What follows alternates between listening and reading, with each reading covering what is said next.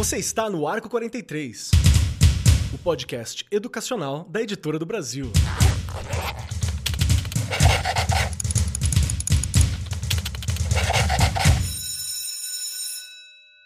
Saudações, saudações para você, meu querido professor, minha querida professora, você que está acompanhando o Arco 43 Podcast. Sejam muito bem-vindas, muito bem-vindos, muito bem-vindos todo mundo, porque hoje é um programa muito especial. Estaremos conversando, nós vamos falar aqui o nosso especial dos professores. Então, temos quatro pessoas que estão atuando diretamente em sala de aula, atuam, atuaram, continuarão atuando, que estão e estamos trabalhando com os estudantes e com a educação.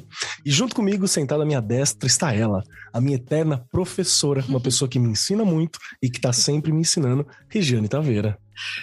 que já começa o programa me emocionando e fazendo eu chorar. Mas é verdade, Rê. Eu aprendo tanto com você, você sabe Ai, disso. Que delícia. Eu com vocês, você sabe muito bem disso. Aliás, ter um programa né, especial do Dia do Professor, eu, que eu falo que é todo dia, né? Quem está lá no chão da fábrica, quem já passou, sabe o quanto a gente se esforça para dar o nosso melhor, não é?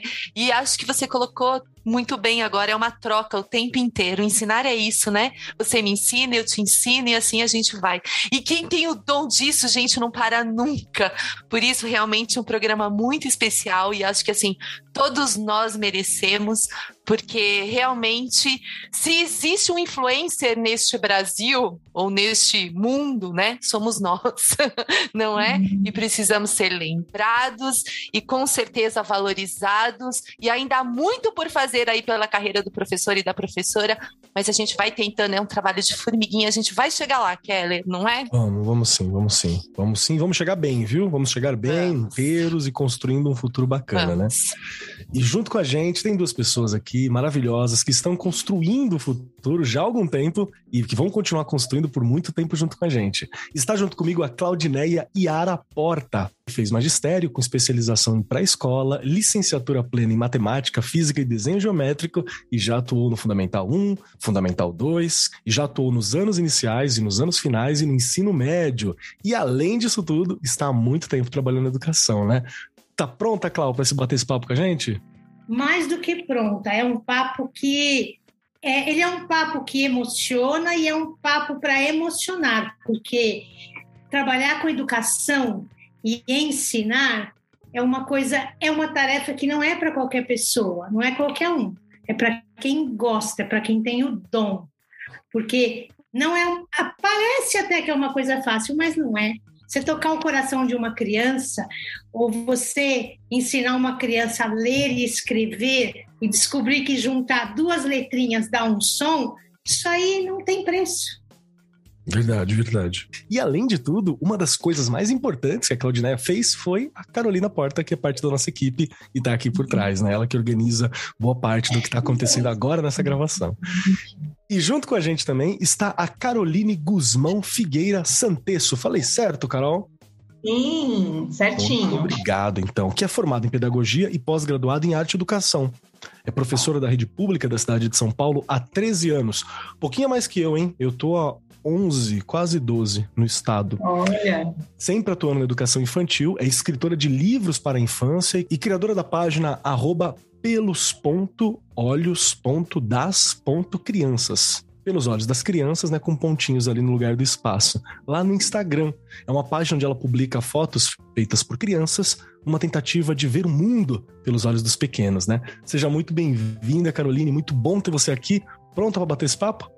Muito obrigada pelo convite, estou adorando, estou prontíssima para bater esse papo nessa data tão especial, né, que acontece todos os anos, mas como a gente sempre fala, né, é todos os dias é dia do professor, é dia das crianças, mas é bom a gente parar para pensar um pouquinho nessa data, né?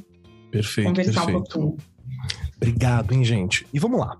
Para nós entendermos um pouquinho, esse é um daqueles programas especiais que nós temos todos os anos e são importantes. Nós, professores, gostamos dessas datas porque são datas simbólicas que nos ajudam a lembrar né, e a marcar, a sublinhar momentos importantes da nossa vida e da vida das pessoas e da nossa construção como sociedade.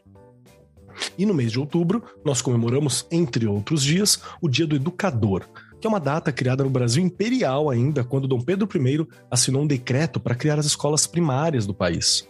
Foi um documento que foi outorgado no dia 15 de outubro de 1827, na primeira Lei Geral de Educação do Brasil, que tem esse intuito de homenagear um profissional de tão grande importância no desenvolvimento dos seres humanos e da sociedade como um todo, né? Que é ele que alfabetiza, que ensina, quem ajuda na construção de todos os outros cargos, postos e posições e possibilidades de um país, né, para as pessoas. E vamos lá, para comemorar esse dia, nós temos aqui diversos profissionais da área, né? Pessoas que já atuaram, que estão atuando em diversos segmentos para a gente entender um pouquinho. A maioria de vocês já ouviram um pouco sobre como que eu e a Rê, né, entramos na educação, trabalhamos com educação e por aí vai. Então, eu quero só fazer uma perguntinha para a Regiane Taveira, porque ela é sempre a primeira vítima aqui no bate-papo. Rê, quanto tempo de magistério, quanto tempo de aula, quanto tempo de sala de aula, quanto tempo de escola até agora? Dá uma data para mim aí, dá, um, dá uma quantidade X de tempo. 33 anos eu vou fazer. 33 anos de escola. Minha pergunta, Rê. É. Tem valido a pena? Muito. Não trocaria minha profissão por nenhuma outra. Já falei isso em outros episódios e repito isso na escola. Eu acredito no que eu faço e no que eu tenho feito e aprendo o tempo todo. Não trocaria por outra profissão de jeito nenhum. Olha que maravilha. E já trabalhou, como os nossos ouvintes já sabem, né? Quem está aqui há bastante tempo, todas Exato. as áreas da escola. Né? Inspetora de alunos, não é? Fui substituta na rede estadual aqui de São Paulo, é antiga ACT, né? Fui substituta, trabalhei é, na educação infantil, ainda estudando, trabalhei com alfabetização de adultos, não é? Depois fui aí fazendo as, as graduações e, né? Fui coordenadora pedagógica, é, passei como vice-diretora, hoje atualmente como diretora de escola. E no podcast, no Rádio 43. Firme forte. Achando que sei falar de educação, porque eu sou inacabada, não sei não, tenho que aprender muito ainda. Ai, que gostoso de ouvir. Quero ouvir as nossas convidadas, né? Caroline Guzmão, que está aqui com a gente, que vou chamar de Carol em alguns momentos. Então, se prepara, hein, Carol? Vamos lá. Como que você veio parar na educação? Como que a educação se tornou uma possibilidade para você? E como que foi esse processo da formação? É um desejo antigo? Aconteceu? Como que a Carol virou professora?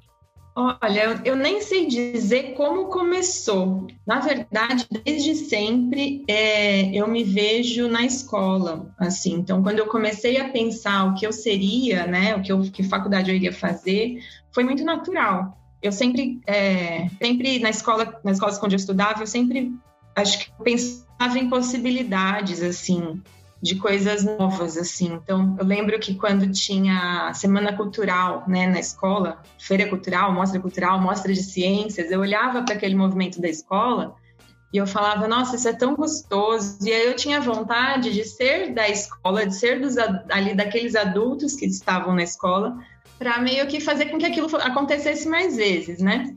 Então, eu me inspirava em alguns professores, eu, eu sempre gostei muito desse movimento da escola. Sempre tive também na família muitas professoras, então essa, essa vida de, entre professores, escola, sempre fez muito parte de mim.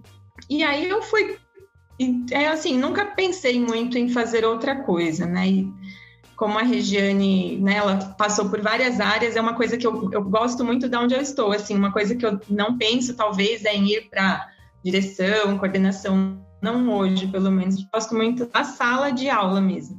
Tenho curiosidade, admiro demais quem vai para administração, para coordenação, porque é um desafio enorme. É, mas eu, o meu lugar, pelo menos hoje, assim, é na sala de aula. E aí foi, não sei nem dizer onde, como começou, nem como vai acabar, mas estou lá. Ai, que legal, cara. Muito bacana ouvir, porque eu me sinto um pouco assim, sabe? Eu meio que fui e fui virando professor, né? E sim, quando eu vi, eu descobri professor também. E muito hoje legal. eu sou muito diferente do que eu era. Hoje eu vejo a educação ainda de um jeito muito diferente. Eu acho que a escola pública forma muita gente também, tanto pedagogicamente como politicamente. A gente passa a ver algumas coisas de outra forma, passa a ver o nosso papel, né, também de outra forma. E é assim, né, a gente é inacabado, realmente. A gente vai se, se formando sempre. É, mas é isso, eu, não, não sei como ao certo fui para lá, mas sempre me vi lá. Legal, legal. Deixa eu perguntar agora para você, Claudineia Porta, a Clau, que está aqui com a gente. Como que você virou professora? Como que foi? Eu já vi aqui que a primeira formação foi no grande magistério, né? Que já começa cedo, começava no equivalente ao ensino eu, médio. Eu, né? eu, venho de uma época, assim, um, um tanto quanto remota, vai, digamos assim. Porque quando eu fiz o colegial, é, você tinha que optar. Ou você fazia uh, patologia clínica, ou você fazia secretariado, ou você fazia magistério. Eram as três opções que tinham na minha escola. Eu estudei num colégio de freiras da terceira série do Fundamental 1 ao quarto magistério. Então, eu praticamente, eu quase que tive os, os mesmos professores sempre na minha vida. E eu pense em alguém que ama material escolar, que ama livro, que ama caderno, que ama lápis, que ama lapiseira até hoje, que passear na Calunga para mim é um sonho, eu amo. eu, eu vou comprar um lápis e eu vou com duas, três sacolas. A época dos meus filhos na escola para mim foi maravilhosa. Então, ser professora para mim foi uma realização pessoal. Eu sempre gostei, eu não tinha amigos. Minha irmã não gostava de escola, nunca gostou. E eu achava aquilo assim, nossa, ensinar as bonecas de cachorro era, era perfeito para mim. E é uma coisa que eu gosto de fazer até hoje. Eu tenho uma outra profissão, eu fiz direito, eu tenho carteira da ordem, mas você pergunta para mim, o que, que você gosta de fazer? Eu gosto de ensinar a ler e escrever. Eu gosto das séries iniciais. Eu sou apaixonada pela primeira série, segunda, terceira, até a quarta. Se precisar, a gente dá a, a quinta e a sexta série do Fundo 2, mas é, é, dos alunos pequenos, é o envolvimento, é levar a criança a descobrir aquilo que dá prazer, que é, que é bom estar naquele ambiente, entendeu? Foi assim que eu virei professora. Nossa, que legal. Eu vou te falar que eu fico Olha, em completo desespero quando eu tô eu, com fim de um, assim, só de olhar. Assim, quando a Carolina Porta estava com quatro anos e começou a se interessar por, por lápis, papel, caneta, eu falei, não, cuidei da alfabetização dos filhos de tanta gente, alfabetizei tantas crianças, a minha não vai ficar na mão de ninguém, vai ser comigo. Então, eu pré-alfabetizei ela em casa. Ai, que legal. Uhum. Ela entrou na escola já com cinco anos e foi tudo meio que comigo que a coisa foi funcionando e que foi descobrindo a leitura, sabe? Nossa, que bacana. deixa, eu, deixa, eu, perguntar uma coisa para você, Rê, rapidinho. Bora lá. Rê, você sentiu alguma coisa semelhante com a tua história na história da, da Clau também? Porque eu Muito, senti com, né? com a Carol. Né? É, porque, na verdade, é, eu também tinha aquela opção, ou fazer o colegial normal, que hoje é o ensino médio, não é? Ou magistério e tinha os outros cursos. Eu não tinha dúvida, não é? O magistério já estava ali na minha cabeça desde que eu comecei a pensar numa profissão. E eu fiz o magistério, e é por isso que realmente existe essa relação aí, escutando a Claudineia, porque já era, era, foi uma decisão, né? Uma coisa assim, não, não tinha outra escolha. Ah, eu vou fazer. Não, era aquilo e acabou, não é? E é o que eu digo. E o antigo magistério, né? Podemos dizer aqui eu o e a Claudineia. Maravilhoso!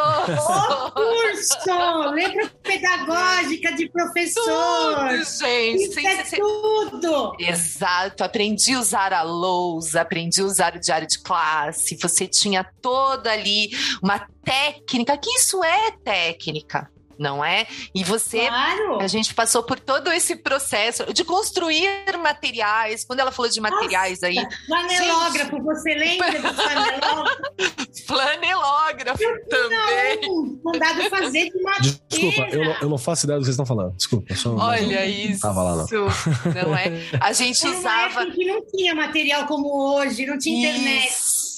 Isso, isso. Construir o que enriquecia a sua aula era produzido por você Pois- e algumas vezes pelos alunos junto com você. Exato. Você ia contar história, Keller, então você co- construía ali os pers- as personagens, desenhava, colar, enfim, né? e você ia colando e contando a história, não é? Ou você ia montando ali as palavras, as frases, enfim, com a criançada, usando o flanelógrafo que tinha aquele negocinho, que esqueci o nome, Eu- velcro. Tinha lixo, tinha- na época era lixo, o velcro é muito moderno, era uma lista grossa e o ferro. colando ali. É, Gente, maravilhoso. E quem Olha- passou por esse processo, gente? Usa, Disso usa tudo- qualquer coisa. Com certeza. Disso tudo que você falou, a única coisa que eu lembro, e eu vou falar pela Carol, que deve lembrar também, é do aquele com cheiro de álcool, mimeógrafo. Ai, o Mimeógrafo. mimeógrafo. Mimeógrafo. Ai, mimeógrafo, tá, molecada eu ficava cheguei lá. a usar. Aí, ó. Esse eu cheguei Eu usei muito, fiz Ah muita lá. prova no mimeógrafo. Sim, eu me lembro da molecada cheirando álcool lá, adorando. E quando, e quando você errava, que daí dava tudo errado ali, que você tinha que fazer outro stencil, porque Fazia um colocou só álcool. no meio. Telhado, né? Espelhado. Professor Sim, de sim. artes usou muito, né? Pra fazer reprodução de alguma coisa, pra ter Sim. pintura, pra ter orientação. Isso. Deixa eu, eu aproveitar que a gente tá nesse pique. Carol, deixa eu perguntar uma, uma, uma questão pra você. Você entrou há 13 anos, né? Faz 13 anos que você tá dentro da, da educação. Você sentiu que mudou muito desde quando você entrou pra cá e pra esses dias que nós estamos? E também no sentido de desafio. Você sente que os desafios mudaram ou eles permaneceram o mesmo, assim, na sua percepção, que tá na rede municipal de ensino de São Paulo, né? Uma grande rede. Como que tá sendo pra você essa percepção? Olha, mudanças, eu acho que tiveram algumas mudanças. Eu sinto muito na educação infantil, né? Uhum. Eu acho que tiveram também muitas mudanças no ensino fundamental 1 e 2, mas com propriedade eu consigo falar né, da educação infantil. Eu acho que a formação de professores, ela é um. acontece, né? é, já há bastante tempo, mas é. Eu acho que é, foi ficando tudo mais integrado, assim, a formação da cidade mesmo. Acho que o currículo da cidade, que é bem mais recente, acho que deve ter, não sei quanto tempo, talvez cinco anos, é, ele integrou, né, a, o, o jeito, assim, né, da escola caminhar. Eu acho que as crianças mudaram muito a partir do momento que os celulares foram para as mãos das crianças, assim, os celulares, os tablets, é, elas são, eu percebo as crianças mais inquietas e quando elas entram com algum tipo de tecnologia, seja um vídeo, é, as crianças já, a atenção delas é muito rápida, né? É, as novidades que a gente trazia antes já não são mais tão novidades, né? Então hoje é, eu acho que o desafio está muito em que as crianças elas já não é, elas já não são aquelas crianças que sentam para ouvir uma história com toda a atenção, né? Elas, algumas crianças vão sentar para ouvir uma história com atenção, outras crianças vão estar numa outra mesa com jogo, outras crianças vão estar é, lendo a própria história. Então a gente acho que mudou nesse sentido de que antes era meio massivo, né? Então crianças vamos fazer tal coisa e aí você tinha aquele controle das crianças, né? É, o professor era o centro, então as crianças estavam fazendo todas a mesma coisa ao mesmo tempo junto com você, e realmente isso é muito gostosinho, mas isso não rola mais e nem é tão pedagógico mais, né? A gente respeita que eles tenham os, os próprios interesses, então é, sair dessa posição de centro, é um, eu acho que é um pouco difícil, mas também é essencial. Então, acho que o que mais mudou desde, desde quando eu entrei para agora não sei se mudou na rede inteira ou se foi eu que também, com toda essa formação, fui percebendo, né? Mas também vejo as minhas colegas, né, nessa mudança, enfim. É que a gente deixou de sair do centro e agora as crianças são as protagonistas da escola, né? Por exemplo, hoje a gente teve um movimento na escola onde a escola ficou aberta e, né, isso acontece com, com certa, acontecia até com mais frequência, era um projeto mais frequente. As crianças escolhem os espaços, desenvolvem os projetos, eu acho que isso foi o maior marco assim dessa última geração, né? O professor Ai, saiu do centro. Né? Agora o professor não é mais detentor assim de todo o conhecimento. Eu acho que eu vejo bastante disso também. Quando eu entrei, é que, é que tem, tem uma questão que vai bater de frente um pouco com o que a Rei e a Clau puxou aqui, né? vê se se bate com, com a sua experiência também, Carol. Que para mim, eu descobri como dar aula dentro da sala de aula, né? Eu, eu acho que eu não recebi o, o, preparo. Me parece muito que no período da Rei da Clau, não que você tivesse pronto, porque você não estava, mas que você tinha uma formação mais direcionada para a prática de sala mesmo, para uma, né? Por exemplo, não sabia usar o apagador. O apagador, para quem não sabe, você tem que usar de cima para baixo que é para cair certinho naquele aparato daquela área do apagador. Perfeito. Sabe, tem, uma, tem umas coisas que são, são mecânicas, técnicas. assim. São técnicas. E, e, eu não tive. Eu me lembro até hoje do pânico que eu fiquei, assim, a primeira vez que eu entrei, eu entrei em ensino médio, né? A primeira aula que eu dei na minha vida foi ensino médio, já direto em, em escola. Então, e, e, eu com, sei lá, 19 anos, o ensino médio tinha 18. Tinha metade da sala tinha 18, o resto tinha 17. Então, para mim, foi uma coisa, uma coisa um pouco complicada. E aí eu tô, eu tô ouvindo você falando, Carol, e falando sobre, né, sobre como mudou o eixo, eu concordo também bastante. E chocando com o que a Cláudia repuxou, eu penso nessa questão do preparo do professor. Quando você entrou em sala pela primeira vez, Carol, você sentiu preparada? Tipo, tava tudo na mão, tava pronto para dar aula, tava tudo certinho? De jeito nenhum. Por mais que eu tivesse feito estágios, tivesse estudado, eu quando eu entrei, principalmente quando eu entrei na prefeitura, porque antes eu trabalhei em escola particular e na escola uhum. particular tem aquela coisa da apostila, né? Então você mas quando eu entrei na, na, prefeitura, foi um choque muito grande. Eu fui trabalhar bem longe de casa, fui trabalhar no Céu Paraisópolis, que era assim, eu nunca tinha ido para a Zona Sul, nunca tinha ido sozinha, né, para Paraisópolis, então foi um choque muito grande, muitas crianças na sala.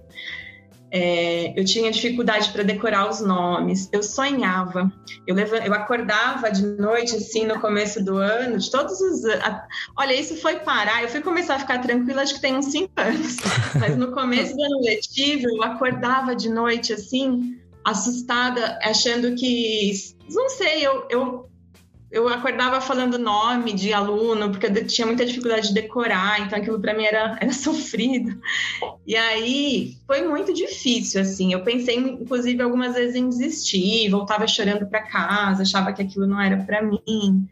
E as professoras mais antigas sempre amparando, né? Porque todo mundo passou por isso, né? E e assim, realmente, eu fui me formando professora na escola. Por mais que a. É uma residência, na verdade. A, a o professor ele tinha que passar por uma residência, né? Sim, Igual um médico. Ó, posso contar para vocês uma coisa interessante? Por favor. Com 18 anos, eu fui ser eventual. Não era. Era substituta ou eventual. Numa escola lá na Zona Leste, porque eu morava na Zona Leste, num horário alternativo que era das três às sete. Nessa escola, as janelas já tinham grades do lado de fora, isso em 1984. E fui para uma sala de aula que ninguém queria ser substituta naquela sala. Ninguém aceitou, porque os alunos não aceitavam nenhuma professora lá dentro. E olha, que tarefa difícil. Eu estava no fim do curso do magistério, aí eu entrei, comecei a conversar com eles, perguntar por que, que eles não queriam. Aí eles disseram que, a, que todo ano a professora mal começava a aula e entrava de licença, porque lá atrás, há muito tempo atrás, eram umas práticas meio comuns, o pessoal tirava muita licença. Aí eu, a primeira semana foi meio ruim, a segunda semana já foi melhorando. Bom, em resumo, esses alunos, sete horas da noite, me acompanhavam até a porta da minha casa, porque eles eram é, muito maiores que eu, eram homens, né? 14 anos na quarta série. Me acompanhavam até a porta de casa, para eu não ficar desprotegida. Então, foi a minha primeira experiência lá de eventual numa escola de Estado.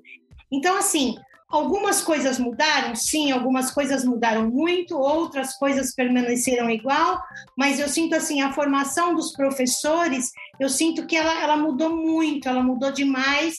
Atualmente eu dou aula particular em casa, eu acompanho alunos que têm dificuldade em alfabetização, e eu sinto assim, os professores muito distantes daquele aluninho que não captou a ideia, que não percebeu como é que é juntar aquela letra, que não sabe como é que transforma, como é que muda fração para número decimal lá no de quarta série. Então, eu sinto que um professor que fez magistério, ele vai ser sempre muito diferente de um que fez apenas pedagogia. É ou não é, colega? Vai lá, Rê. É interessante, né? Vou pegar um pouquinho da fala da Caroline primeiro que ela coloca essa questão da, da, da, educação infantil, quanto mudou, né? E eu acho que isso, assim, foi um grande avanço para a educação, pensando em documentos oficiais, aí principalmente na BNCC, que traz justamente aí os direitos de aprendizagem e os campos de experiência, que, gente, pode falar o que for, esse documento já dá uma direção assim maravilhosa na educação infantil que antes a gente não tinha, não é? Então, é, acabava que era aquela coisa do só cuidar e hoje não é mais isso, é um professor que está lá com essas crianças, é um professor que faz o planejamento dessas aulas, justamente né, para a gente ter essa questão da participação da criança, de desenvolver a autonomia dela. Então, assim, a gente tem que sempre referenciar mesmo aí o documento, porque é um documento importantíssimo, a gente lembrando desse Brasil gigante que em muitos lugares não tinha uma base. Lembrando que BNCC não é currículo, mas é o mínimo que a gente precisa, então, importantíssimo para a educação infantil. Sempre vou tirar o chapéu para esse documento, que realmente é uma parte que, uma das partes que eu mais gostei, do, gostei aí da BNCC, né? A Claudineia colocando agora que ela começou lá com a turminha, né, é, dos danados, eu já, eu já, dos danados, né, que eu falo. Trabalhei muito tempo com recuperação de ciclo aqui na rede, né, estadual, mas a minha primeira turma, já comentei aqui, foi de alfabetização de adultos, e eu era menor, eu tinha, eu, era, eu ia, eu tinha 17 anos. E aí, né? Ele, Gente, ele ainda tá vivo e eu, e eu dou muita risada porque é um padre que hoje ele já tá bem velhinho, ele mora no, no prédio da minha mãe hoje, e ele falava para mim: se pinta, passa maquiagem que é para você parecer mais velho. Eu falo que acho que é o hum. primeiro padre que mandou alguém se pintar, né? Porque era pra eu não ficar ali, mas acabava que eu ficava mesmo, né, no meio deles, e eu era mais nova, enfim. Mas realmente eu comecei, eu ainda era menor de idade. Eu também. Fui eu... contratada numa escola falar, particular. Não ah, eu passei pela diretora, ela não me conhecia ainda. Eu passei, ela, oi, tudo bem?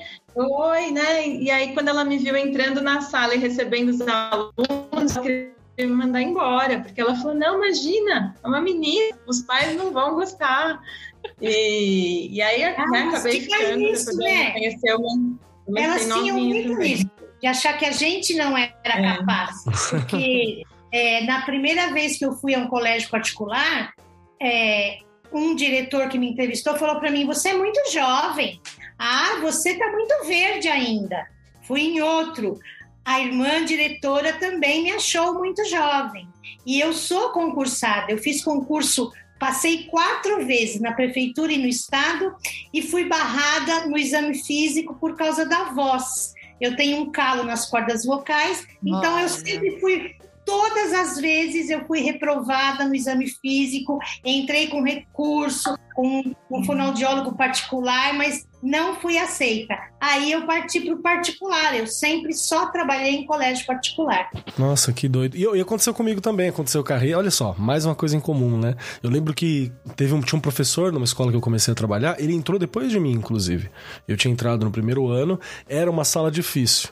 Os professores chamavam da sala do sangue de Jesus tem poder, porque era uma sala, uma sala muito complexa. Tem sempre essa sala. Tem sempre essa sala. Hoje em dia eu acho que a gente aprendeu a lidar melhor, né? E tinha um mau hábito naquela época também de você, vai, vamos juntar os que davam difícil, taxar. Isso a gente, bem que a gente acabou, né? E dar professor novo, né? Sim, professor novo. Ah, é. professor que tá chegando. Eu lembro que eu entrei na sala e aí eu fui para conversar com os alunos, né? Porque eu gostava muito deles mesmo, inclusive já tão, somos mão, umas mulheronas, né?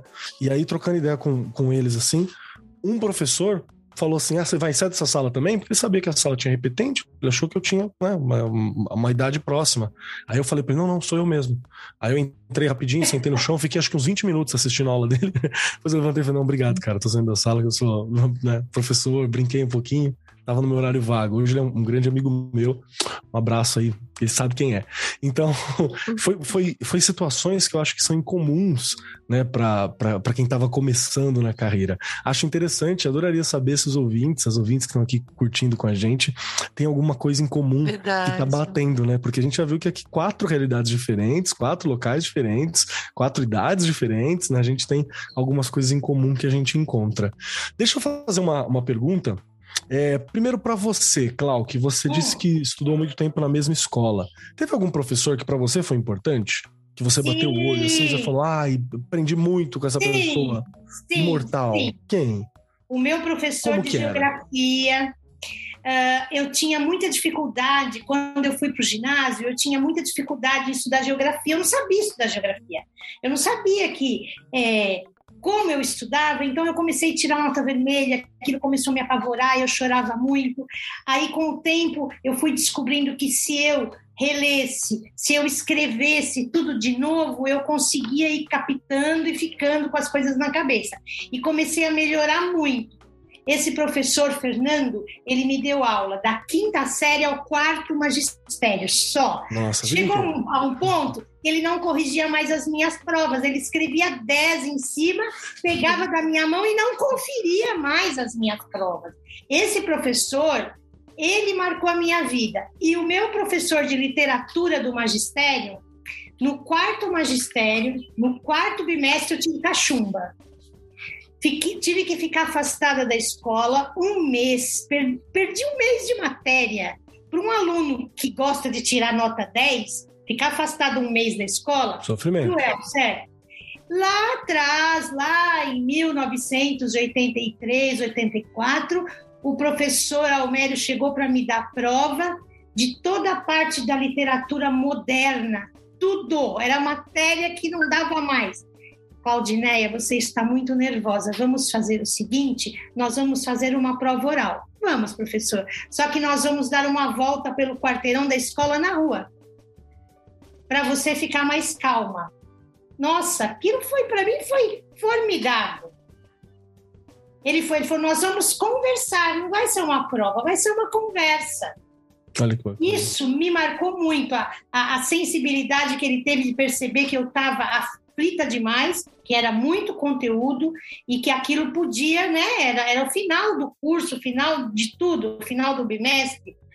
Eu tirei 10, é lógico, né? Claro, não podia ser diferente, porque, olha, o professor Almério Almeida me marcou muito, o professor Fernando e a professora que dava didática, prática e metodologia, que graças a ela, assim, a letra pedagógica era uma coisa imprescindível. Então, se a perninha do A não estivesse fechada, você perdia um décimo de nota. Se você não fizesse o S perfeitamente cursivo, você perderia a nota.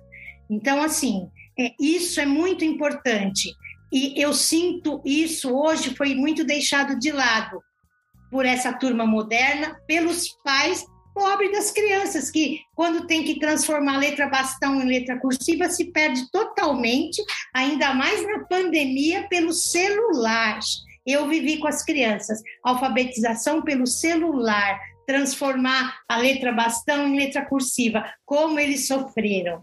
E os pais mudaram muito também nesse tempo todo, sabe? É, eu sinto que antes a gente tinha pais muito mais interessados na educação das crianças, pais mais par... e pais que trabalhavam o dia inteiro, hein? É preciso ficar muito claro isso. Pais que trabalhavam o dia, dia inteiro, pais que não trabalhavam, mas que participavam 100%, que estavam sempre junto com a escola. Hoje os pais mais jovens, eles acreditam que cultura e conhecimento é tarefa só da escola, só da professora. Então, fica muito peso para o professor só ele desenvolver aquilo e lá em casa não tem nenhum respaldo, não tem nenhuma ajuda. Muito louco, né? Isso é uma coisa que é, me marcou muito agora na pandemia e que eu senti muito. Mães desinteressadas, mães. Ó, oh, você levou o fulaninho para passear uh, no museu? Você levou o fulaninho para assistir um filminho, na, um filminho que tem a ver com coisa da escola? Ninguém faz mais isso. Acho que só eu fiz isso com a Carolina. tá vendo? Todo passeio tinha que ser cultural. Todo passeio. Tinha uma preocupação mundo, ali. É, e todo mundo voltava com um livrinho para casa. Olha aí, acho, acho uma boa prioridade. Deixa eu perguntar para você, Carol, que tá aqui também com a gente. Carol, teve para você algum professor que você falou, esse aqui foi responsável, essa daqui foi responsável, me marcou muito, e eu gostaria de saber se teve e por quê? Descreve para mim o que, que, tinha de tão especial assim nesse professor específico para ser uma referência para você. Olha, teve sim. A professora Emília, inclusive eu encontrei ela essa semana, vi Olha ela na rua essa semana. A professora Emília foi minha professora do primeiro ao terceiro ano. E eu tenho muitas lembranças, eu tenho poucas lembranças da infância e muitas lembranças com ela. Eu lembro que ela era, ela, eu lembro que ela sempre falava, ah, eu gosto dessa turma, é, eu vou pegar essa turma no que vem de novo. Então essa coisa de saber que a professora gostava da gente, é, eu acho que era muito importante, sabe? E anos e anos depois, eu fui fazer um estágio nessa escola, era um estágio remunerado, né? Eu fui trabalhar nessa escola e eu trabalhei, ela estava lá, encontrei vários professores, vários, da, da infância, da adolescência, professores que eu achava muito bravos, e aí eu via eles rindo na sala dos professores, sabe? Eu pude conhecer o outro lado deles. E aí eu conheci ela, faltava meses para ela se aposentar. Aí eu fazia atividades na sala dela. Foi muito bonito isso. Como, né, assim, eu, eu tive aula com ela lá no comecinho e aí eu fui dar aula, dar, né, é, fazer algumas propostas de atividades na sala dela. e os alunos dela eram muito difíceis. E ela falava assim: olha, esse daqui é seu treino. ela falava, vai lá e faz. Eu sendo sua professora de novo, vai lá e faz. E ela me deu, assim, ela estava aposentar, então ela abria o armário dela e me dava é, atividades bibliografadas, né?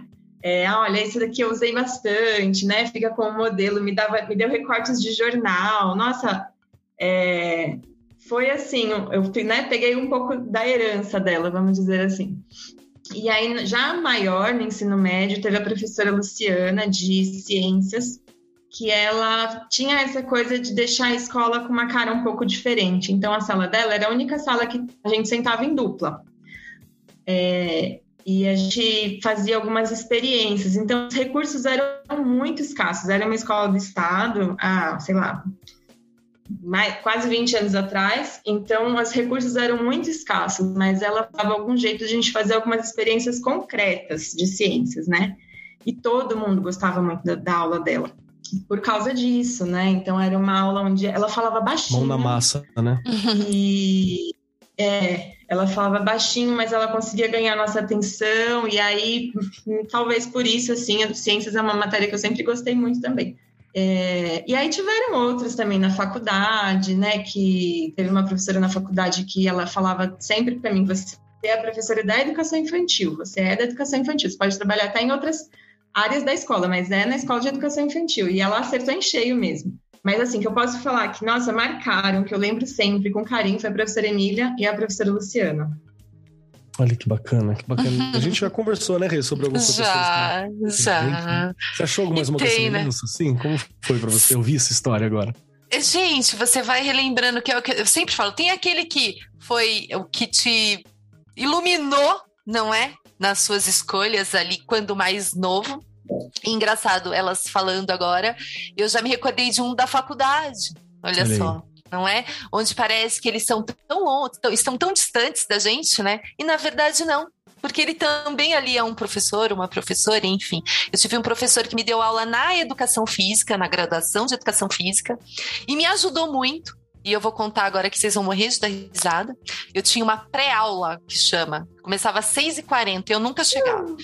Porque eu saía da escola particular que eu dava aula, eu dava aula já no estado e na rede particular. Eu saía às 6 horas da tarde. A minha, quem mora em São Paulo, né? A minha eu fazia antigo Zec, que hoje é a Unisa, lá no Rio Bonito. Então precisava pegar dois ônibus super cheios, ia pendurada, enfim. Eu nunca chegava às 6h40, então eu perdia todas as aulas dele. Ele vai lembrar de mim, professor de estatística.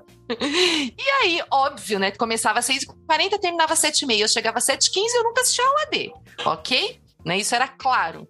Um, um ano assim. Quando chegou no, né, as provas, eu não ia bem, óbvio, não tinha como, não, essa aula não dava certo, né?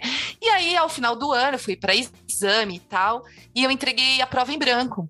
E falei para ele: olha, não dá, realmente eu não assisti suas aulas, nada mais justo do que eu pegar DP e fazer de novo. Ué, fazer o quê? Né? Tem que ser realista. Entreguei a prova em branco. Quando eu fui olhar os resultados, minha prova estava respondida, eu tirei 10. E olha a vida. Eu fui fazer pedagogia na mesma faculdade. Encontrei com ele é, quase 10 anos depois. E ele disse para mim: tá vendo? É por isso que eu fiz aquilo por você. Eu sabia que você não ia parar. Nossa, que doido. Olha, ele foi o professor Fernando da Rê, sabe? É. Fotografia lá. Tava junto. Confiou em mim. Exato. Que, nossa, me pôs né? pra cima. Olha que coisa linda. E a professora Emília também, já apaixonei na professora Emília. Carol, meu Deus. Ó, hum. sabe o que eu vou contar para vocês? Desculpe. Puxa domingo no supermercado aqui na Zona Norte, desci do carro no estacionamento e percebi uma moça me olhando, mais do que o normal. Aí eu falei assim: nossa, será que eu fiz alguma coisa errada? Olhei para ela demais, né? Eu fico lembrando da Carolina me repreender, né? Não olha, mãe, não pode. Blá, blá. Aí, bom, não fiz nada de errado, não olhei demais para ela, tava tudo normal. Numa das, da, dos corredores do supermercado, aquela mesma moça se aproximou de mim e falou assim: Moça, qual é o seu nome? Eu falei: Fui sua professora, não fui. Ela falou, foi. Eu falei o nome dos dois colégios, aí ela falou qual, me abraçou demoradamente. Faz 26 anos que eu fui professora dela. Olha só. Aí eu falei, e o que você faz? Ela falou, eu sou professora. e eu falei, que lindo. Ela falou, e fiquei na educação infantil, viu?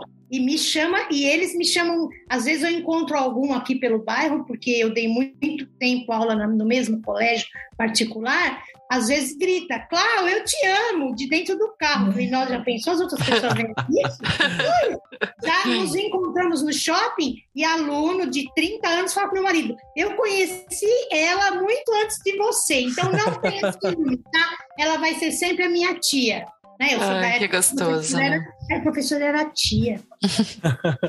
Nossa, mas é muito bom ouvir essas histórias, né? Eu vou, vou puxar mais uma questão aqui. Para você, Clau, me ajuda a entender. De tudo isso que você pontuou agora, tem alguma hum. coisa na, no seu método de ensino que você acha que é o teu tempero ou a tua prioridade? Você fala assim, não, isso aqui é o que eu já entro pensando. Se é uma emoção, se é uma atitude, se é uma técnica pedagógica. Tem alguma coisa que para você ela é uma das suas prioridades, assim, para estar tá em sala eu de aula? Eu sou fã do método tradicional. Sempre trabalhei com livros tradicionais. Não sou fã de apostila. Trabalhei em colégios que tinham apostila mas eu acho que o aluno ele não fica sintonizado do mesmo jeito que é com um livro e lousa, giz branco, giz colorido e aquele material didático que eu mesmo faço e um bom papo para engrenar o assunto da aula sempre funcionou, até com os pequenos. Você traz alguma coisa do mundinho deles lá para a sala de aula para entrar naquilo que a gente vai aprender, sabe? quando eles foram aprender uh, sobre o dinheiro, né? Na época eu fiz folhinha de cheque para eles preencherem e as crianças tiveram que trazer aqueles folhetos do supermercado que costuma ter na entrada do mercado ou na caixa do correio da nossa casa e em grupos sentados no chão, cada um fez a sua compra e cada um recebeu um dinheirinho e descontou a sua compra e fez troco e não foi uma delícia, né? A sala de aula ficou uma sujeira imensa, mas aquilo eles adoravam recortar e colar. E eu também ia todo mundo chão. Ou Semana da Criança, festa do pijama, eu ia de pijama também, eu ia trabalhar de pijama. Quando era festa do pijama, eu também ia de pijama. Era dia da fantasia, eu também ia de fantasia. Então, sempre funcionou muito mostrar para eles que eu também gosto daquilo que eles vão fazer. Boa, essa é boa. Que não tem nada chato, que não tem nada ruim. que tudo a gente pode transformar. Se não der para transformar, a gente vai adaptar em alguma coisa legal. E outra coisa que eu sempre gostei de desmistificar é a história do medo da prova. A prova não é nada. A prova é um exercício que você vai fazer para mim, para eu ver se você está entendendo mesmo aquilo que a gente aprendeu na sala de aula. Porque prova, sempre a palavra prova, né? Aquela coisa pesada, o tirar nota. Não, prova é um exercício. É fazer aquilo que a gente fez o tempo todo no caderno, no livro e na lousa, numa folha que eu tenho que recolher. Porque eu tenho que dar uma nota para você. Mas lembrar sempre que você não é aquela nota que você tirou. É muito importante mostrar, marcar o aluno mostrando para ele que você é como ele, você não é tão diferente. Você só é mais crescido do que ele. Você é mais velho.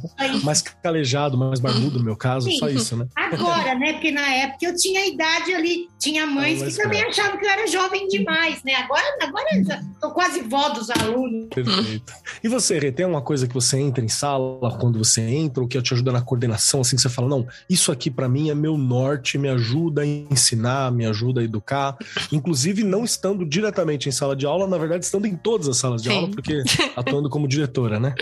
Eu gosto muito de perguntar quem ele é. Eu tenho essa coisa comigo de entender com quem ele mora, como que é a família, se tem irmãos.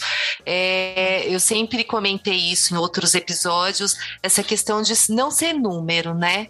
Ele faz parte da minha uhum. escola, da identidade daquela escola, e eu quero que ele pertença àquele lugar. E para ele perce, perte, é, per, per, ah! enrolou para ele. Isso. É, ele tem que se identificar, né, com a gente. Eu acho que essa coisa que acho que você falou, né, da, da direção, não é diretor, não é coordenador, não é o professor. Nós somos todos ali pessoas que estão ali em prol dessa criança evoluir, né, no processo de ensino e aprendizagem dela. E além disso, se entender como pessoa. Então eu tenho que entender quem ele é. Não é? Sempre, mesmo quando eu não entendia muito de psicologia e continuo não entendendo, eu gostava de saber as histórias, não é, acho que isso te faz com que você se identifique com eles, que você entenda muitas coisas durante ali é, a, a, aprendizagem dele mesmo, né? Às vezes está acontecendo uma coisa, aquilo não tem jeito, interfere, né? Aconteceu alguma coisa em casa, interfere em tudo lá na escola. Amei você, viu, diretor? Amei.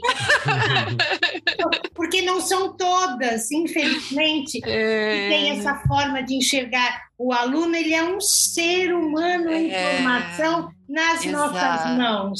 Nós somos um instrumento para levar exato. a cultura para ele. E, e, eu acho que assim, esse é o meu ponto aí. Aí, a partir daí, a gente vai resolver as, as soluções que eu falo, que até Brink falou, né? É, as soluções que fazem parte da escola, mas que, na verdade, acho que a parte maior é essa, você entender quem ele é e ajudá-lo a chegar onde ele deseja chegar, né? Bacana, é tão lindo vê-los formados hoje, sabe? Encontrar com eles e perguntar o que você faz. Sim. Ai, tia, eu fiz isso, eu fiz aquilo, eu me formei nisso, eu me formei naquilo. E, por exemplo, os meus filhos estudaram num colégio onde eu dei aula e muitos dos professores dos meus filhos foram meus alunos. Tá lá. Olha que loucura, é um ciclo mesmo, né? É um ciclo. E, e você, Carol, fala para mim, tem alguma coisa que é seu norte, que você bate o olho assim e fala, não, isso aqui pode não ser uma marca registrada, mas é algo que me, me preocupa, que eu me importo, que eu preciso executar e que é tá sempre em mente. Pode ser uma técnica, uma ideia, algo que é da Carol. Eu acho que casa muito com isso que a Claudineia e a Regiane falaram. Acho que o afeto, assim, né? Você olhar para aquele aluno mesmo é, como alguém, né, que é diferente do outro, que não é uma turma, né, cada um é um. Eu acho que isso já faz toda a diferença lá no início do ano e no decorrer do ano também. É, que nem a professora Emília, né, que eu comentei, ela falava que gostava da gente, isso fazia muita diferença. Faz muita diferença a gente saber que o professor gosta da gente, né? Seja qual for o professor que a gente tem na vida, faz muita diferença saber que ele gosta da gente a rotina é uma coisa também que é muito importante. Eu acho que desde os pequenos até os maiores, né, eles saberem o que vai acontecer. Então eu sempre gosto de contar sobre como vai ser o dia, contar sobre alguma coisa diferente que a gente vai ter naquele, naquela época, por aqueles dias, dele, de ter uma rotina, né? De todo dia a gente fazer mais ou menos as mesmas coisas, mais ou menos nos horários, para que eles se organizem internamente e externamente, né? Quando você não Dá faz, eles cobram. Isso, cobra mesmo, ficam perguntando o que, que a gente vai fazer, o que, que a gente vai fazer. Falou que era isso, então, professora, isso... você não fez. É. é. Professora, não é assim Exatamente. que você faz. Você, tá, você guardou em tal lugar. Eles sabem é. até onde você guarda as coisas. Não é, Carol? A gente não pode nem mudar de ideia, né? Não. Às vezes eu tenho que não dizer para eles mudar de ideia, mas eu acho que isso, assim, o afeto, a rotina, escutá-los também faz muita diferença, né? Para saber faz. quais são os interesses deles. É, muitas vezes eu já mudei o que eu tinha planejado porque eu percebi que o interesse deles estava voltado para outras coisas. E deu muito certo, normalmente Sim. dá muito certo. Acho Sim. que essas coisas são, assim, o que me. que eu já, já fazem parte de mim, assim, e, e norteiam o meu trabalho, o meu dia a dia. Bacana, bacana. Você sabe que bate também muito comigo, mais uma, um ponto em comum entre a gente aqui, que principalmente pós né, a situação pandêmica, você que está ouvindo a gente aí em 2050, aqui a pandemia ainda existe, tá todo mundo vacinado, quatro doses, as coisas estão abertas, estamos funcionando, ainda tem pessoas ficando doentes, mas né, deu uma arrefecida muito boa, assim, dentro do processo pandêmico. É, mas principalmente pós a crise principal da pandemia da Covid-19, e quando eu voltei para a sala de aula, eu percebi o quanto o afeto era importante, o quanto vários dos estudantes das estudantes estavam sentindo falta desse afeto. Então é algo que para mim é muito importante. Tem até em uma das escolas que eu trabalho, a galera fala que é o yakisoba com o keder, assim. Então a gente almoça às vezes um yakisoba numa das escolas, tem um lugar baratinho. Então, uma vez por mês eu pago metade, né, a galera junta o dinheiro para aquilo ali e a gente faz um momento de trocar ideia, de comer alguma coisa, com sempre tem mais alguém, alguém não pode vir, aumenta. Mas essa questão de trocar, né? De estar tá próximo, de ver aí como é que tá a família, como é que tá não sei o quê, como é que tá quem, tá apaixonada, não tá, e o namoro, né? E, o, e como é que tá você, meu querido, tal, e as costas, e a perna, e o cachorro. Que é, é essa, essa sensação da participação me parece que o conhecimento ele, ele vem melhor, né? Ele flui melhor quando a gente tem o afeto e a participação. É uma, uma sensação que eu tenho. Não tenho profundo estudo para dizer se isso é real, mas no mínimo é, é uma abertura que nós como professores acabamos tendo para ter essa troca, né, com o estudante. Eu acho que isso é muito importante mesmo. Regiane Taveira, o que, que, você tá lá. achando desse nosso papo aqui, que Gente, já tá chegando no final? Tanta coisa que tá vazando aqui pela minha cabeça, inclusive para variar, para variar, eu já mudei até o que eu vou depois fazer aí, porque, gente, é muito assunto, é muita coisa que. você vai fazendo vários links, né, Kelly? E aí, e o melhor, né? Você vai, ter, vai tendo as afirmações aí de que eu tô no lugar certo exatamente Sim. o que eu queria, é, né, onde eu queria estar é onde eu estou, né? Há muitas coisas ainda, muitos caminhos para percorrer, mas na verdade, se dissessem para mim, Regiane, encerrou hoje, eu ia dizer, tô feliz, tô muito feliz, não é?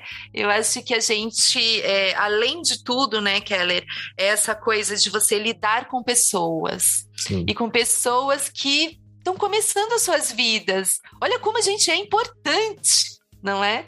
Eu falei dessa questão da gente ser reconhecido por conta disso, não é? Que é essa coisa de a gente não para de estudar, a gente está sempre brigando, acreditando e lutando e dando o melhor, não é? E nessa troca recebendo o melhor, né? Que várias vezes aí a Claudineia colocou e a Caroline também que a gente tem, né? E você, essa troca, gente, é uma troca o tempo você todo. Você marca a vida do outro para sempre. Isso é mágica. É mágico, é mágico. É uma responsabilidade, né? Eu sinto uma, uma responsabilidade sim, grande, né? Você sim. fala, nossa, tenho que né, fazer o possível para o melhor, melhor exemplo. Claro. Nem sempre você vai acertar também, é como mãe. Com certeza. Né? Claro. Você vai errar. E é legal, porque você vai aprendendo e você vai melhorando e vai continuar errando, e isso faz parte da profissão. É parte do processo. E aproveitando esse momento para avisar nossas queridas convidadas que agora é o momento mais tradicional do nosso ensino local aqui. Então, Claudinei vai curtir. que a gente tem três questões importantes que eu preciso fazer para vocês aqui neste momento. Se preparem. Se hum, preparem. Nossa, a tô emocionada, tô nervosa. Minha prova final aqui no programa. Prova. Não, vai, outra palavra, vai. Que é o seguinte: se preparem, hein? Não respondam ainda, haverá um momento. Ó, tô todo dramático. Não virem a prova, aguardem. Primeira questão será: se vocês gostaram do programa. A segunda questão será: como que eu encontro vocês? Como é que eu sei mais do trabalho de vocês? Tem rede social? Se tem algum local, uma página? Como que a gente te acha? E a terceira questão não é uma pergunta, é para você dar uma indicação. Um pedacinho da Clá, um pedacinho da Carol, um pedacinho da Regiane, um pedacinho do Keller, um pedacinho da gente para ficar junto com os nossos ouvintes ao longo da semana. E para dar tempo das convidadas pensarem, Regiane Taveira, sei que você já deu uma adiantada aí na primeira pergunta das três, né? Mas você gostou do programa? Aonde que eu te encontro e que pedacinho da Ria vai ficar comigo? É, Keller, eu tô ficando igual criança, né? Aquela coisa da ansiedade, já vai pensando além e respondendo antes do professor perguntar, eu tô assim. Amei o programa. Muito gostoso. Acho que a gente precisa, durante o ano, falar mais disso, não é? Trazer experiências, pessoas que contêm aí seus relatos sobre né, quem já passou, quem está passando, quem está começando, porque eu acho que tudo é aprendizado. Então, realmente, a gente precisa dar continuidade nesses episódios da gente poder falar sobre a profissão, não é? Que é tão desvalorizada, que eu já escutei pai dizer: não, não vai ser professor, não, que você vai ganhar pouco. Seja o que você quiser, né? Mas seja feliz na sua profissão.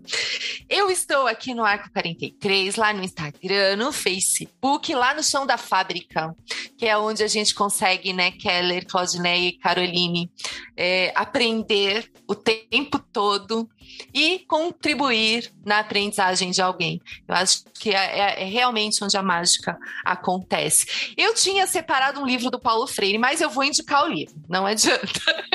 tinha selecionado a frase e tudo. Não tem como não falar da pedagogia da autonomia, não é? Eu já li, reli, li, reli, assim. Eu tinha escolhido uma frase, mas ao invés da frase, durante o programa, me veio à cabeça um filme que eu já indiquei, mas eu acho que ele é assim, a cara de quem começa a dar aula.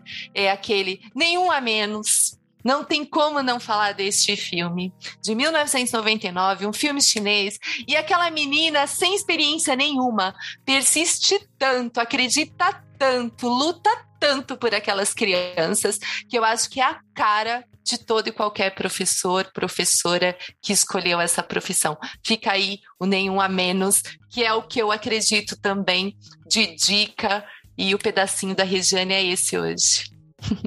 Muito obrigado, Rei. Obrigado pela sua experiência, pelo seu tempo, por trazer sua, sua história aqui pra gente. Fantástico, viu? Claudineia Porta, a Clau, que tá aqui com a gente. Três perguntinhas para você nesse momento. Minha prova final. A primeira, se você gostou do programa. A segunda, onde eu encontro a Clau, como eu sei mais sobre a Clau. E a terceira, um pedacinho, uma indicação da Clau para ficar comigo ao longo da semana e com todos os ouvintes. Amei conhecer vocês. Adorei mesmo o tempo não passou, ele simplesmente voou quando a gente faz o que a gente gosta, quando a gente gosta das pessoas e fala sobre o que a gente gosta, é isso aí, né? O tempo voa, Verdade. como diz a música do nosso, do nosso amigo famoso aí.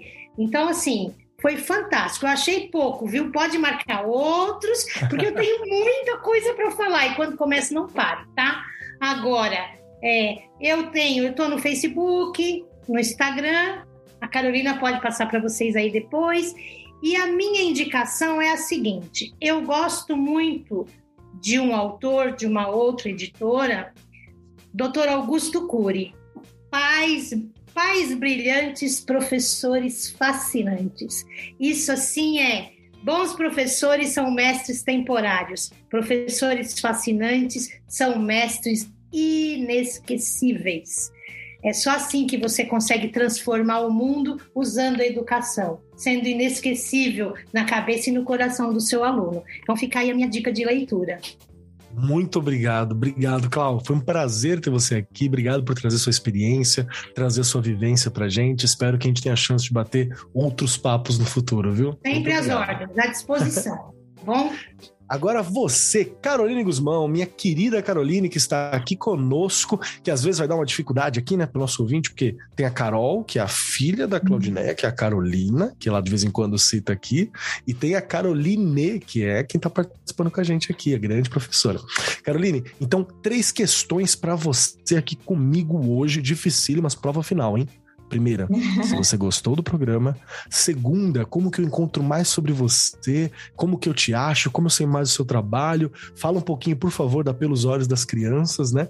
Fala também. E a última questão, um pedacinho, uma indicação, algo da Caroline para ficar conosco ao longo da semana.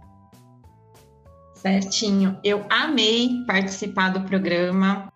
Amei estar nesse bate-papo, foi muito gostoso. Realmente o tempo voou. Quando você falou que nós ficaríamos uma hora, eu falei, ai, onde fiquei nervosa com essa prova, mas foi muito gostoso. Foi uma troca muito, muito interessante, me fez lembrar de coisas que eu nem lembrava, porque uma história vai puxando a outra, né? Sim. É, e Ai, desculpa, qual era a segunda pergunta? Como que eu te encontro? Indica para mim alguma ah, coisa sua para te achar. Eu tô no Instagram como Pelos Olhos das Crianças, que foi um Instagram que eu fiz no, durante a pandemia, é, com a ideia de é, propor que as crianças fotografassem, para que a gente visse o que elas estavam vendo. Né? E aí foi muito interessante que eu recebia muitas fotos do chão, porque as crianças estão mais próximas do chão, elas são menores e elas brincam muito perto do chão. Então, é, foi uma coisa que eu observei e compartilhei lá. E até hoje, né, tanto os meus alunos quanto pessoas, tem foto até de, de outros países. Foi um projeto que eu consegui me dedicar mais na pandemia, hoje nem tanto, mas ainda alimento essa página com, com certa frequência. Essa página também é, é, foi, né, foi trazendo contatos na própria rede, foi muito gostoso, assim, é, até para conhecer outras professoras e professores, tanto da rede quanto até de outros estados, né, a gente vai vendo as diferenças que tem nos outros estados, enfim, é, convido, né, quem quiser aí para curtir a página, para a gente até é, trocar outras coisas também. E um pedacinho de mim eu queria prestar uma homenagem para uma professora que ela faleceu há um, um, tempo atrás, a Teresita. Ela tinha uma escola chamada Tearte e ela é, fizeram um aluno dela dessa escola virou cineasta e ele fez um documentário sobre essa escola, chama Sementes do Nosso Quintal. Vou copiar a Regiane e indicar um filminho também. É, e casa muito com a frase que eu queria deixar, eu não me lembro o autor, mas é uma frase que eu gosto muito, que, se, que fala, a escola não prepara para a vida, a escola é, é a própria vida. É, eu acho que é, é muito do que eu acredito. Bom, muito bom. Muito obrigado, Teresita, presente, né? Fica aqui a nossa homenagem também para ela. E vamos lá. Quero agradecer muito a tua presença, Caroline. Obrigado por vir conversar com a gente, por trazer a sua vivência, trazer a sua vida. Não deve ter sido fácil começar no Paraisópolis, né? Para quem não é de São Paulo, Paraisópolis é uma área periférica, é uma área de favela, né? De, de comunidade, bem difícil para lidar. Tenho colegas que já trabalharam, tem vários projetos lá. É um lugar maravilhoso, mas que no primeiro contato costuma dar uma assustada em muita gente, né? Sim. Até acostumar, até lidar. Na hora que você entende a lógica, na hora que a galera te recebe, aí você tá num dos paraísos na Terra. Mas até lá tem um processo de adaptação. Uhum. Obrigado por trazer essa vivência, obrigado por teu trabalho, obrigado por ter contribuído tanto com a gente aqui hoje, viu? Eu que agradeço. E aguarde novos convites, por favor. Ah, legal. vamos lá, vamos muito. lá. E chegando a minha vez, eu quero dizer que eu adoro falar sobre educação e conversar sobre a vivência dos professores. Porque assim, eu aprendo muito nas trocas, mas muito. Sou aquela pessoa que aprende auditivamente. Então, eu ouço vários podcasts, eu saio aprendendo coisas. Eu converso com as pessoas, eu aprendo coisas. Então, para mim foi muito legal ter essa vivência. E eu gostei demais de comparar perceber como pessoas diferentes, em idades diferentes, momentos diferentes, geografias diferentes, a gente tem tanta coisa em comum que acho que faz parte da experiência de ser professor, né? Não se sentir pronto, aquilo que está acontecendo, algum julgamento quando você começa jovem, aquela sala que, que, que, que, dá problema com todo mundo, que ninguém tá com paciência, mas a gente com amor vence, entre outras questões, né? A formação que às vezes nós sentimos que nos falta. Então são, são situações que eu acho que que compõem parte dessa experiência do que é ser. Então foi muito legal ter essa troca. Quem quiser me acompanhar, quem quiser me ver por aí, arroba Marcos Keller na maioria dos lugares, arroba Keller no Instagram. Sempre lembrando que é um Instagram pessoal, né? Então, é o yakisoba que eu comi, é o meu gatinho pulando em algum lugar e caindo, é coisas assim que tá lá colocadas, né? Não tem nada especificamente sobre educação. Eu respondendo questionamentos de alunos, de pessoas que seguem e por aí vai. Então, muito divertido, mas não é especificamente voltado, né, para algum tema pronto ou algo assim. E a minha indicação, eu vou indicar uma coisa uma ação, uma atitude e um momento para todos os professores nesse mês de outubro. Professores, tirem um dia para descanso. Uhum. A minha indicação para vocês é que vocês tirem um, um sábado, um domingo para descanso, para não fazer nada, nada. Não vai limpar a casa, não vai conversar com ninguém por obrigação. Vai ser um dia para você. Se quiser arrumar um cabelo, arruma o cabelo. Se quiser fazer um exercício, faz um exercício. Se quiser passear, passeia. Se quiser comer alguma coisa gostosa, eu incentivo. Come uma coisinha gostosa, descansa um pouquinho, pezinho por alto, uma série, vê o filme, lê o livro que foi indicado aqui, tira um dia de descanso. É muito importante que nós, professores, estejamos descansados e prontos para tudo que nós precisamos e queremos fazer. Então é bom lembrar de vez em quando que a gente trabalha muito e muitas vezes a nossa personalidade, a nossa vida se confunde muito com o trabalho. Eu sempre brinco que padre, professor, pastor é padre, professor e pastor enquanto dorme, enquanto acorda, enquanto está no mercado, enquanto está em qualquer lugar. Mas a gente tem que lembrar de descansar. Nós temos que estar bem para poder executar bem o nosso trabalho. Minha dica é: descansem. No mais, muito obrigado por todos vocês que estão aqui conosco hoje. Muito obrigado por vocês, meus queridos ouvintes.